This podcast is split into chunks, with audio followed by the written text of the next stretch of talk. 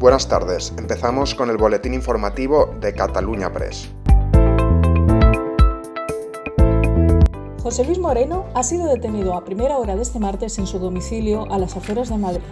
Ha sido acusado de pertenecer presuntamente a una organización criminal de nivel internacional y de haber creado un entramado empresarial para financiarse. La portavoz de Junts en el Congreso, Miriam Nogueras, ha enviado toda la solidaridad al abogado del presidente Puigdemont y espera que todos aquellos que le persiguen terminen en los tribunales europeos. Con el tema del día, el tema de las semanas, que es el Tribunal de Cuentas, eh, desde aquí enviar un abrazo y toda la solidaridad al, abogado, al abogado del president Puigdemont, Gonzalo Boye, y desde aquí esperar que todos aquellos que le persiguen terminen en los tribunales europeos. En España existe un gran número de fumadores adultos que desean dejar de fumar y para ello recurren a herramientas como los vaporizadores personales.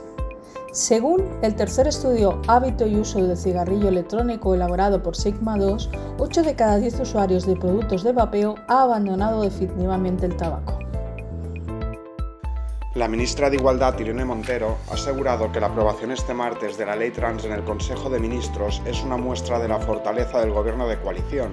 Asegura que cuando hay que negociar se producen debates profundos que duran meses los socios son capaces de dialogar y cumplir con el pacto de coalición.